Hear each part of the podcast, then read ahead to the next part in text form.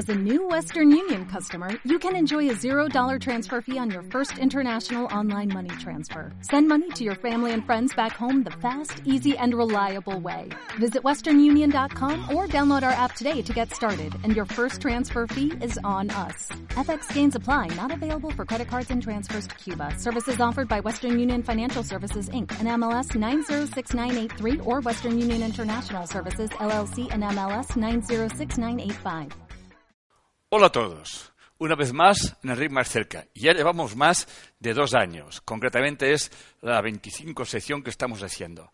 Hoy hablaremos de un tema muy interesante, además que preocupa a mucha gente. Es una etapa eh, evolutiva, una etapa normal que todos hemos pasado, pero que tanto cuesta eh, su gestión, saber encontrar ese punto de equilibrio, ¿no? Tanto con los que somos padres como los que son adolescentes. ¿Y quién no ha sido adolescente? Pero claro, eh, hay diferentes ambientes emocionales, la sociedad va cambiando y por lo tanto también la forma de expresar esa fuerza tan importante que se halla en nuestra psique.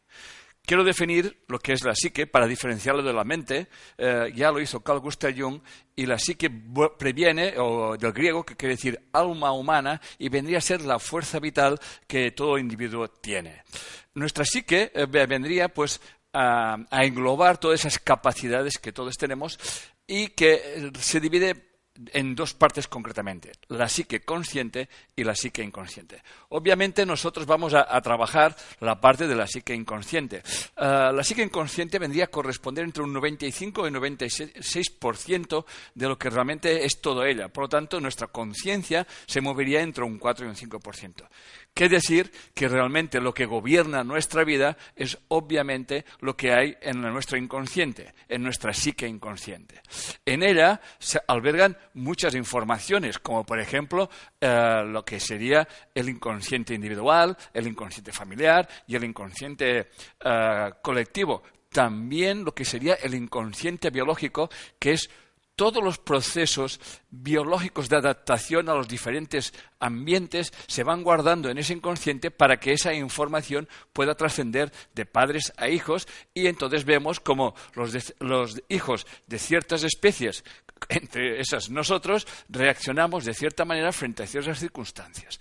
Eso vendría estado, esa información estaría guardada en, el inconsciente colectivo. Freud ya decía que no nacemos como, una, una, cinta en blanco, porque siempre tendríamos que estar aprendiendo nuevas experiencias. Por lo tanto, las experiencias que hemos recibido de nuestros ancestros, las experiencias vitales que reciben todas las especies, se almacenan en el inconsciente, vamos a llamarle en el apartado del inconsciente biológico. Por lo tanto, el inconsciente también se encuentra toda esa información que viene, eh, todo ese legado que viene de nuestros ancestros. También lo que es la sombra, este, este concepto tan importante, ese arquetipo tan importante, que vendría a ser todo aquello que de alguna forma rechazamos o, nos rechazan en nuestra sociedad, formas de comportamiento, aquello que no podemos expresar, que no podemos decir, etcétera, etcétera, etcétera. Y sobre todo los arquetipos. Los arquetipos vendrían a ser los que se, se, encuentran en el inconsciente colectivo. Por lo tanto, el arquetipo es un constructo, por decirlo de alguna forma, que se halla en la psique, es una información universal y que se expresa en, en todas las sociedades, por eso es universal, y, tiene su dinamismo propio. ¿Eso qué quiere decir?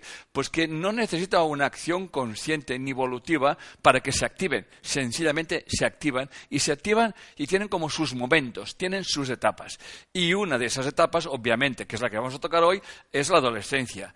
Si comprendemos el proceso de cómo esto funciona, obviamente eh, nuestra ampliación de la comprensión de lo que realmente está ocurriendo o para qué ocurre y el sentido que todo tiene, eso nos ayudará pues a gestionar en, definitiva esa etapa tan complicada y, que realmente tanto padres como hijos llegan a, muchos extremos a sufrirla. Los arquetipos, como, decía, son universales, son dinámicos y, por lo tanto, eh, dentro de, eh, de, esos arquetipos hay que dejar muy claro cómo funciona ese proceso. Nosotros vivimos en el mundo dual. Nosotros surgimos de una conciencia unidad. Y lo llamaremos el self o el sí mismo.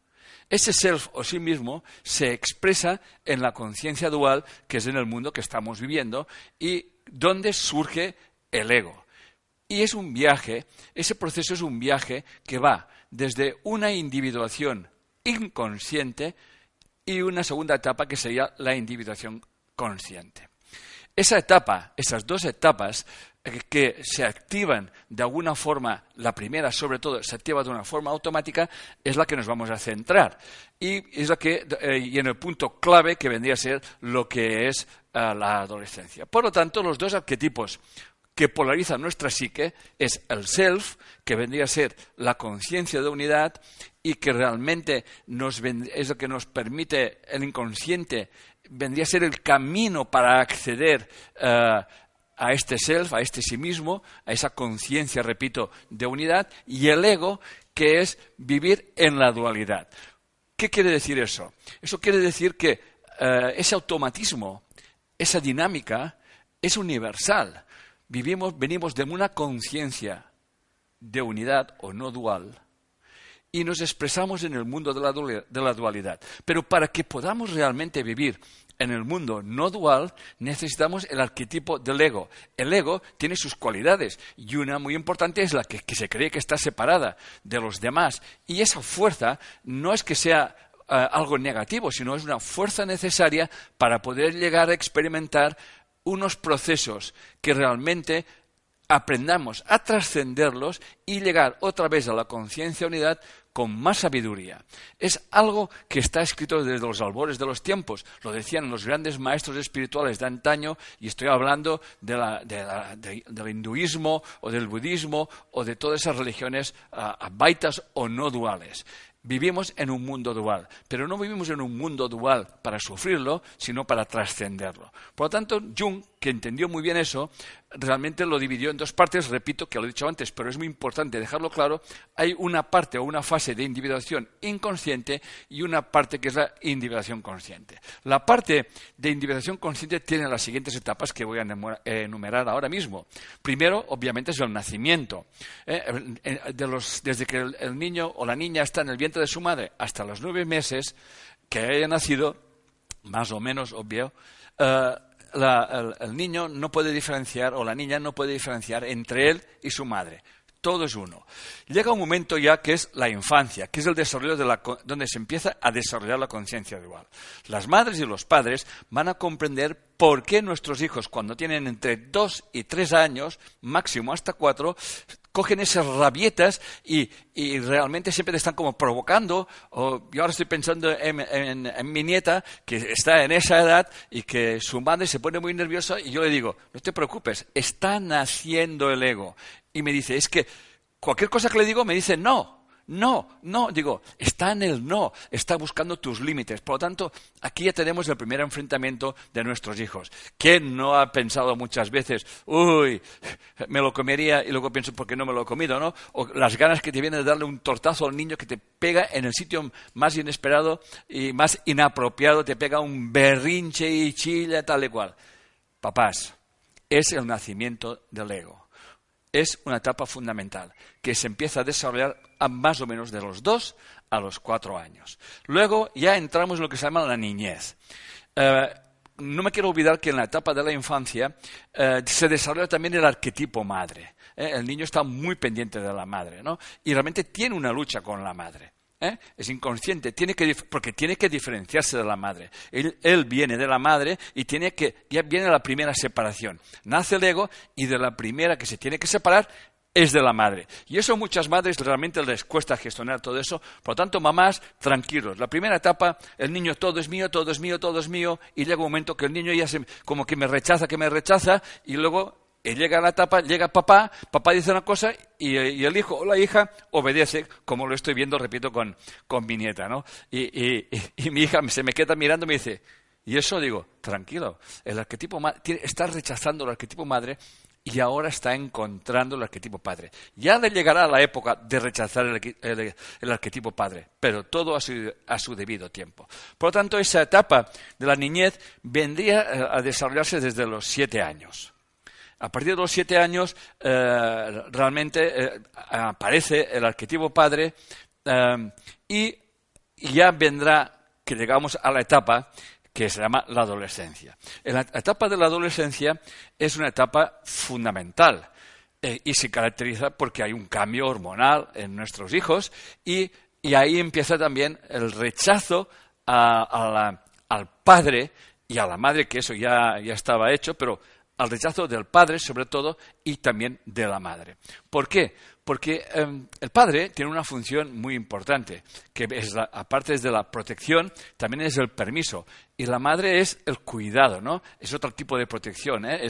son dos arquetipos realmente que se complementan. Por eso las mujeres tienen esa facilidad para una cosa y los hombres para la otra. En el mundo dual, siempre, como ya sabéis y hemos hablado muchas veces, se necesitan las dos polaridades siempre que se pueda. Si no puede ser así, pues un padre puede ser en un momento como una madre y una madre puede ser en otro momento como un padre. Eso ya lo sabéis, pero no está mal recordarlo.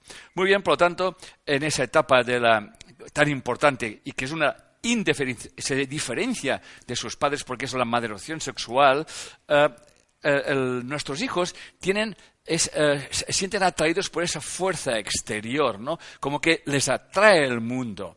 No lo pueden evitar, porque realmente es el proceso, cuando hay las hormonas, es el proceso de desvincularse de las ataduras físicas y emocionales de los padres. Bien, en, los seres humanos esto está un poco desequilibrado por la cultura, etcétera, etcétera, pero en los animales está muy claro. Cuando llega esa etapa, pues, por ejemplo, en un grupo de, en una manada de leones, eh, leonas y algún león, cuando los machos se hacen grandes, el león alfa echa a los machos hijos y realmente eh, eso es un proceso que se, realiza prácticamente en todas las especies. ¿no? Y luego ya, para que lo tengáis, lo tengáis muy claro, viene esa madurez temprana, que es cuando los hijos van creciendo, ya son ah, adultos, ya, tienen su mayoría de edad, y entonces es una fuerza que les impele a buscar un puesto en la sociedad, a tener un buen trabajo y obviamente a crear una familia. Luego vendría lo que es la etapa de individuación consciente, pero esa es la parte que hoy no toca, porque realmente nos vamos a centrar, que es muy interesante, esa etapa que tanta gente viene a sufrir y que vamos a procurar pues a enseñar a todo el mundo a gestionarla. Por lo tanto, vamos a recapitular, la adolescencia, sin, este, sin esa fuerza arquetípica, la evolución no sería posible, porque si los hijos no se independizan, no habría evolución. Claro, que en nuestra cultura hay una, una realmente los padres hay algunos padres que lo gestionan muy mal y entonces creamos hijos que obviamente se van haciendo mayores, manteniendo sus, eh, la edad cronológica, eso no puede cambiar, pero siguen siendo unos inmaduros emocionales. Y eso tiene, que muy bien, tiene mucho que ver cómo los padres supieron o cómo hicieron para gestionar esa etapa tan fundamental y que hoy de alguna forma queremos aportar un poco más de luz y de comprensión para que todos estemos un poco más en paz y entendamos que eso es normal y que no hay para tanto. Y ya pondré algunos ejemplos. Por lo tanto, decir que en esa etapa eh, se activa otro arquetipo muy importante que es el ánima y el ánimus, que vendría a ser en la mujer el ánimo sería el alma masculina y en el hombre el ánima vendría a ser el alma femenina. Eso vendría a ser como el yin y el yang, o sea, el femenino tiene una punta de masculinidad y el, y el masculino tiene un punto de feminidad. Por eso existe la atracción, si no la atracción no sería posible. Los padres Em, no, no, acabamos de entender cuando nuestros hijos tienen esa etapa y que tienen que empezar a desarrollar esa individuación ¿eh? y que, em, como es inconsciente, nosotros hemos de ser los conscientes, hemos de ser los hacedores, los que hemos de facilitar y saber gestionar todo ese tema. Porque si no, si nos mantenemos muy celosos, si somos muy controladores y seguimos y proyectamos nuestros miedos a nuestros hijos, por ejemplo, vigila, porque la niña, porque el niño, etcétera, etcétera, que ya sabéis a lo que me refiero. Entonces, eh, como esa fuerza es tan grande, entonces nuestros hijos nos rechazan, no nos hacen caso, no nos escuchan. Y cuando más nos rechazan y cuando más nos sentimos rechazados por nuestros hijos, más sufrimos. Pero en realidad es porque no estamos comprendiendo cómo está funcionando esa fuerza. Muy bien, vamos a seguir.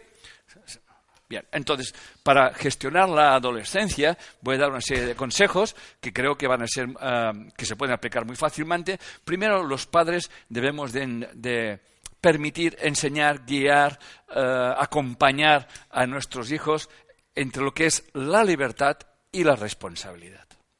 Y buscar este equilibrio, ¿no? Luego, a desarrollar la confianza en nuestros hijos.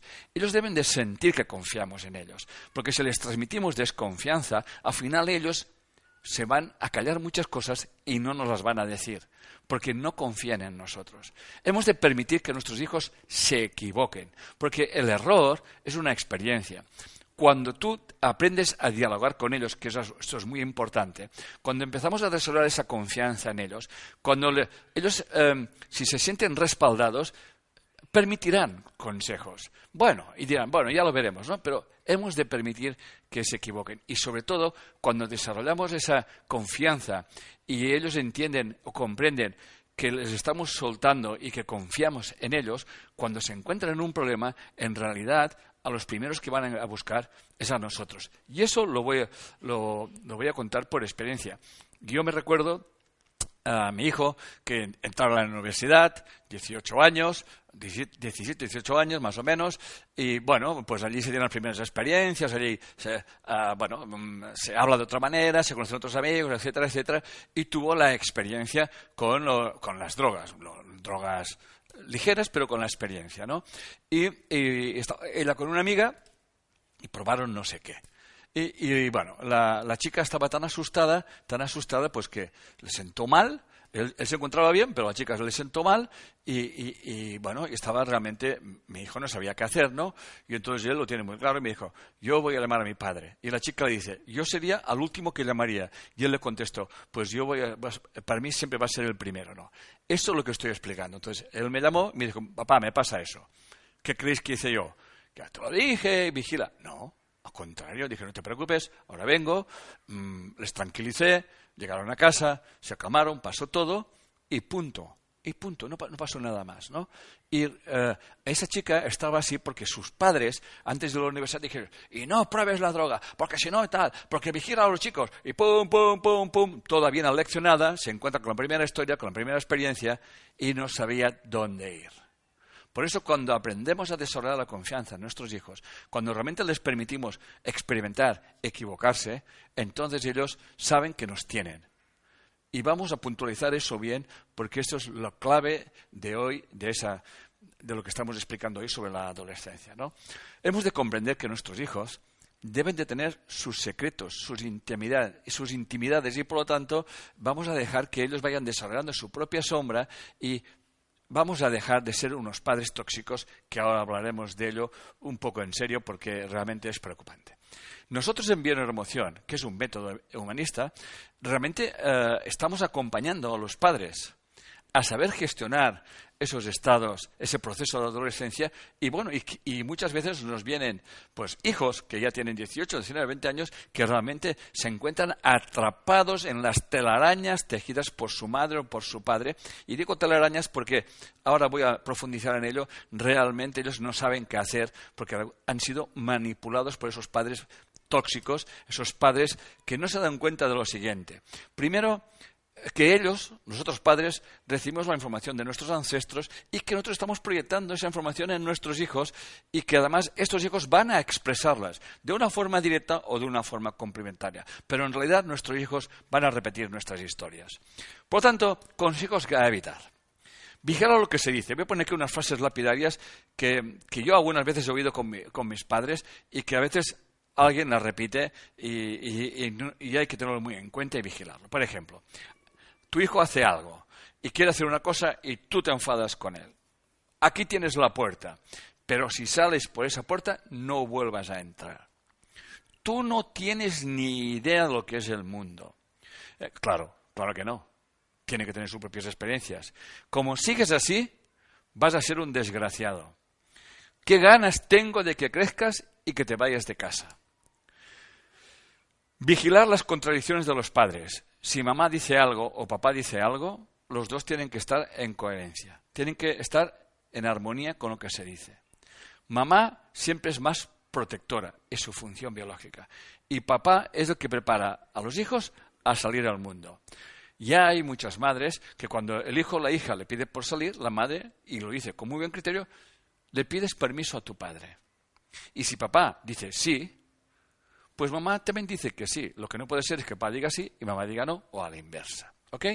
No ser permisivos, ¿eso qué quiere decir? Quiere decir que si tú realmente le dices algo y, y eso no ocurre, entonces tú no vas a cambiar. Hey, yo te avisé y tal y cual. Hay que ser permisivos. Pero sobre todo, cuando hablemos con nuestros hijos, nunca lo tenemos que hacer enfadados. Esto es muy importante.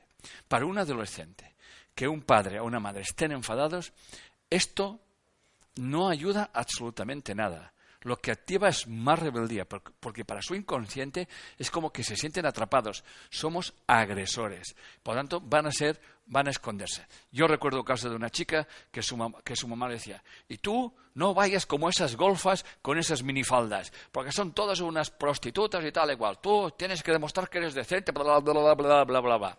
sí, mamá, sí, mamá, sí, mamá, sí, mamá. Entonces ella salía y cuando estaba fuera, al primer bar que había, entraba en los aseos y se ponía la minifalda. Y punto. Así es como funciona. No vamos a evitar que algo suceda realmente machacando a nuestros hijos y realmente eh, insultándolos o amenazándolos. ¿Ok? otra cosa muy importante, evitar ser colegas de vuestros hijos no se puede ser colega de tus hijos. Ellos viven en otra etapa, en otro momento. En los hijos tienen que tener confianza. Ellos tienen que saber que tú estás allí. Pero ellos tienen, repito, tener sus secretos y sus intimidades. Ah, es que yo soy muy amigo de mi hija. Es que mi, mi hija y yo somos muy amigas. Pues mal. Tu hija, eh, puedes tener muy buena relación y comunicarte muy bien con ella, pero eh, siempre hay que preservar su intimidad porque esto es un proceso evolutivo muy normal. El amiguismo de los hijos con los padres es contraproducente. Y no digas que hagan una cosa y tú no estés dando con el ejemplo. Muy bien, seguimos. Vamos a, meter, vamos a, poner en esa parte tan importante que es evitar ser padres tóxicos y lo primero que voy a decir es que hay que deshacer el mito de que los padres aman a sus hijos incondicionalmente. Eso no es verdad. Hay padres verdaderamente ausentes. Pueden estar físicamente allí, pero ausentes emocionales. Y hay padres superpresentes, hasta tal punto que crean en sus hijos un, sentido de culpabilidad y una, y una, y una eh, dependencia emocional que realmente no les dejan desarrollar ese proceso de individuación. Yo he visto casos de hombres y mujeres hechos y derechos, 35, 40, 50 años, que no se mueven de sus casas porque dicen, ah, es que no puedo, es que no tengo dinero, porque están realmente castrados por sus padres. Están dependientes de mamá. Mamá siempre está pendiente, papá no está en casa, mamá pendiente de sus hijos, un excesivo celo, etcétera, etcétera. Atención. Papás y mamás, atención. Padres castradores. ¿Cómo? ¿Qué hacen esos padres castradores? Pues muy simple no, esto no lo haces bien, así no vas a ir a ningún sitio. Si no estudias no vas a ser un hombre de bien. Si no haces eso, ¿para qué? Estudiar eso, si eso no sirve para nada, ¿cómo te vas a ganar la vida? ¿Y a ti qué te importa, papá, cómo te vas a ganar la vida? No te preocupes, que se ganará la vida. Porque realmente tú tienes que saber que él tiene que experimentar lo que tiene que hacer en su vida y tú tienes que estar apoyando en lo que, en lo que, en lo que hagan. Luego está la crítica constante. ¿Esto es lo que haces? ¿Eso es lo que dejas de hacer? O tratan a los hijos como si siempre fueran niños. Ay, mi niño, mi niño. Una señora me decía, ay, mi niño, es que mi niño, mi niño, mi niño. Digo, oiga, señora, ¿qué tiene su niño? Dice, no, 38 años. Digo, eso no es, no es un niño, ¿eh? No es un niño. ¿eh? O sea, vigilamos cómo estamos hablando o cómo nos tratan. Pues en muchas películas se ve estas historias y realmente vemos hijos, varones, de padres ausentes que están pendientes más de mamá que no de su mujer. Y antes de ir a ver a su esposa pasan a ver a mamá y mamá, mamá. Y inconscientemente, eso se llama complejo de Edipo, los complejos, ya que hago lo digo, eh, quiero decir que los complejos es un arquetipo que, está, que se, se, ha desarrollado mal. Cuando un arquetipo se desarrolla mal, entonces se llaman complejos. Y aquí tenemos el complejo de Edipo, o el complejo de Electra, o el complejo de Cenicienta, o el de, tantos otros, pues, de, los celos, etcétera, etcétera. O sea, todos esos complejos eh, es porque realmente esa individuación, ese proceso de emancipación, de, realmente salir al mundo y empezar a experimentarlo, se está haciendo mal y hoy estamos hablando de eso para que realmente ese parto, vamos a llamarle así, eh, de la psique se verifique de la mejor manera posible. Seguimos. Entonces, yo quiero hacer referencia a Susan Forward, que escribió un libro sobre Toxic Parents.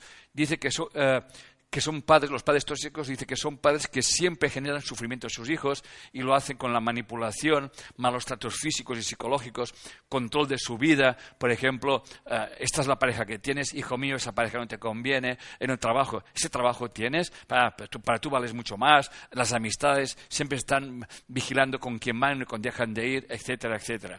No lo vais a evitar. Al final ellos se van a esconder de esto. Se van a esconder y van a salir. Yo recuerdo que cuando yo tenía eso, 18 o 19 años, eh, eh, eh, pues bueno, lo típico, te enamoras de una chica e iba por la calle cogiendo de la mano y la bronca que me, pidió, que me hizo mi padre fue tan descomunal que allí se murió mi padre.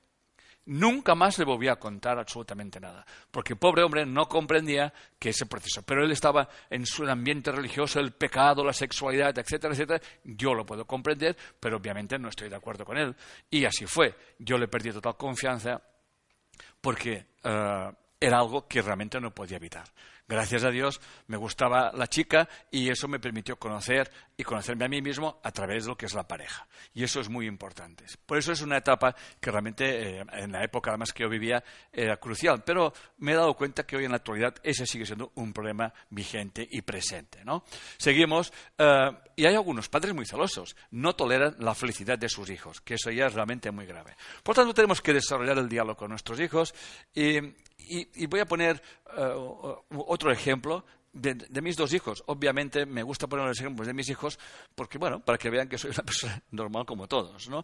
Y que eh, cometí mis errores, aprendí mucho de los errores que hicieron mis padres, comprendiéndoles, yo aprendí qué es lo que tenía que hacer o lo que no tenía que hacer. Yo me recuerdo un día, eh, mi hijo ya mayor, mayor quiere decir que tenía más de 20 años o 25, creo que tenía, me dijo, papá, ¿cómo me dejabas ir con, esas, con esos pelos, esas rastas, qué tal? Y, yo le contesté, bueno, estabas en la etapa de la adolescencia y esta es una etapa que hay que dejar que los hijos aprendan a experimentar y evolucionar. Y se quedó como muy parado y digo, pero es que estaba fatal, digo, pero yo no te podía decir que estabas fatal, porque con eso no hubiese conseguido absolutamente nada. Pero cuando yo te dije, bueno, no te decía nada, pues tú lo llevabas tranquilamente. y, y te recuerdo que un día te querías poner un pin en la oreja y digo, pues te lo pones. Y se lo puso. Y un día se quería hacer un tatuaje y le dije, mira, hijo, em, yo no quiero que te pongas un tatuaje. Pero, pero me escuchó.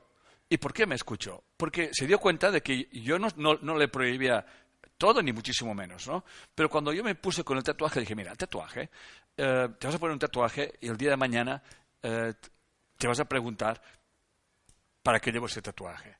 Cuando seas más mayor, le dije yo, y te quieres poner un tatuaje, te lo pones. Pero antes no te lo pongas. Sigue el consejo de tu padre.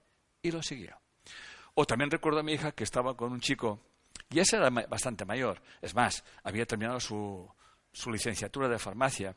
Estaba con un chico que realmente, tanto mi mujer y yo, nos tenía un poco preocupados. Pero yo le decía eso a mi mujer. Al final digo, es la experiencia de nuestra hija. Bien, ella tuvo que hacer un Erasmus y él era muy absorbente, muy absorbente, una especie de narcisista. Yo me había dado cuenta y yo le dije, mira cariño, fíjate lo que te voy a decir. Tú te vas al Erasmus. Estás toda esa época sin contactar con ese chico. Si cuando vuelvas del Erasmus, tú quieres salir con, él, salir con él y quieres que sea tu pareja, te prometo que yo voy a bendecir esta relación. ¿Qué te parece?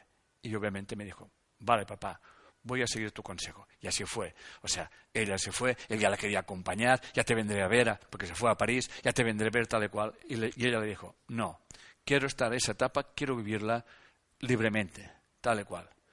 El chico mm, hizo esa cara, pero ella se mantuvo firme y cuando terminó la etapa de Erasmus dijo, papá, Muchas gracias. Quiero que entiendan eso, cómo realmente no es tan complicado como parece.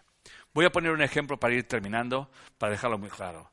Fue un ejemplo que estuve en mi consulta y es el siguiente. Una joven de 18 años estaba en, un seminario mío, eh, em, estaba, tenía un hipo, un hipo espeluznante, algo que nos quedamos todos muy parados, pero un hipo y, y saltaba. Y bueno, yo paré eh, y dije, bueno, vamos a ver qué pasa aquí, ¿no? Y entonces, haciendo la consulta, ella eh, me dijo que lo tenía desde los 15. Y digo, ¿qué edad tienes ahora? Digo, tengo 18. Digo, ¿llevas tres años con este hipo? Dice, sí. Digo, pero eso es horroroso, lo debes pasar fatal. Digo, no te lo puedes imaginar. ¡Eh! No te lo puedes imaginar. Bien, vamos a verlo aquí. Entonces, em, buscamos el ambiente emocional que había y me dijo que tenía una mamá que era muy amiga suya, una más sobreprotectora, y me, me, dijo, y además tengo que decirle que pasé un periodo de anorexia, lo cual también es una un factor importante en la anorexia. Mamás muy celosas, muy sobreprotectoras, muy amigas de sus hijas, les crean unas dependencias emocionales. Mujeres que les cuesta tomar decisiones por sí mismas porque realmente están atrapadas en esa mamá que están proyectando sus frustraciones y sus problemas, que pueden ser mamás o muy sobreprotectoras o también muy ausentes, porque yo he visto y he vivido, he visto y he vivido en mi familia casos dramáticos de esta enfermedad y sin ir más lejos, tan dramáticos como que una hermana mía se murió de anorexia. Por tanto, sé muy bien de lo que estoy hablando. No estoy hablando de la vecina, estoy hablando de mi casa, de mis padres. Por lo tanto, esa, esa chica me dijo, pues eso, éramos muy amigas tal y cual, y un día yo me enamoré. Me enamoré de un chico, y entonces cuando llegué a casa, mi mamá me dijo, ay, ya veo que ha salido. ¿Cómo te ha ido con el chico? Cuenta, cuenta. Y ella no lo quería contar. Mamá, no lo quiero contar. No respetó su intimidad. Cuenta que somos amigas, cuenta, cuenta. Y no, mamá, que no te lo quiero contar. Cuenta, cuenta, cuenta. Pero claro, como estaba ya controlada y dominada por esa mamá tóxica, ella lo contó. Lo contó. Y desde que lo contó, tuvo el hipo. Deciros que cuando esa mujer, esa joven, tomó conciencia de eso delante de todos los alumnos, dejó de tener hipo. El seminario duró tres días más y en esos tres días no tuvo ningún, ataque de hipo. Realmente ella tomó conciencia de hasta qué punto estaba absorbida y cómo ese proceso de individuación no lo había conseguido llevar a cabo y gracias al seminario, gracias a ese proceso eh, que enseñamos en Bioneuroemoción, que, como repito, que es un método muy humanista, obviamente no se trata de que mamá sea culpable y yo sea una víctima, sino comprender a mamá para que actúe así. Y entonces ella, cuando gestionó a partir de allí, hablaba con su mamá, sabía poner sus límites, saber decir no sin sentirse culpable. Y ya para terminar, deciros que actualmente mis hijos, gracias a Dios, no son mis amigos, eh, confían plenamente en mí, saben que sus padres están detrás, eh, les, respeto profundamente su libertad y no solamente eso, sino que ahora ya tienen una edad y, escucho sus consejos. ¿eh? Cuando ellos piensan papá esto, papá lo otro, yo escucho. Por lo tanto, cuando uno respeta, es respetado. Y de esa forma realmente estamos en un equilibrio y permitimos que ese proceso de individuación siga hacia adelante. Ya mis hijos están en esa madurez temprana, están buscando este sitio en la sociedad para desarrollar una familia, para tener hijos. Muchas gracias y adelante. ¿Te preocupas por tu familia? Entonces, ¿por qué darles solo huevos ordinarios cuando pueden disfrutar de lo mejor? Eggland's Best, los únicos huevos con ese delicioso sabor fresco de granja, además de la mejor nutrición, como 6 veces más vitamina D, 10 veces más vitamina E y 25% menos de grasa saturada que los huevos regulares, además de muchos otros nutrientes importantes. Así que, dales los mejores huevos. Eggland's Best, mejor sabor, mejor nutrición, mejores huevos.